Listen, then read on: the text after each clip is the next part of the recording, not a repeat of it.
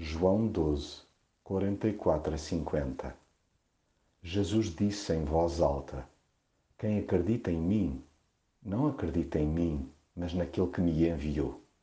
E quem me vê a mim, vê aquele que me enviou. Eu sou a luz que veio ao mundo, para que todo aquele que crê em mim não ande na escuridão. Jesus diz a alto e bom som, para quem quiser ouvir, que ele e o Pai são unha e carne, são indissociáveis. Quem queira conhecer Deus é só olhar para Jesus.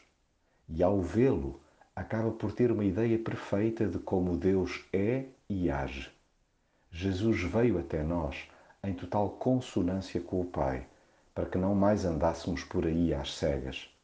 Agora, uma coisa é certa: Ele não obriga ninguém a obedecer-lhe. Fica ao critério de cada um escutá-lo e segui-lo. Há quem opte por fazer ouvidos de mercador, menosprezando assim a sua pessoa. Nada que altere a sua forma de ser, pois, tal como ele mesmo disse, eu não vim para condenar o mundo, mas para o salvar. Ele jamais para de amar, pelo que quem o desconsidera é que se condena a si perante o Pai. O plano de Deus visa o nosso bem-estar integral contínuo, pelo que cada um de per si terá de assumir as consequências da escolha que tomar.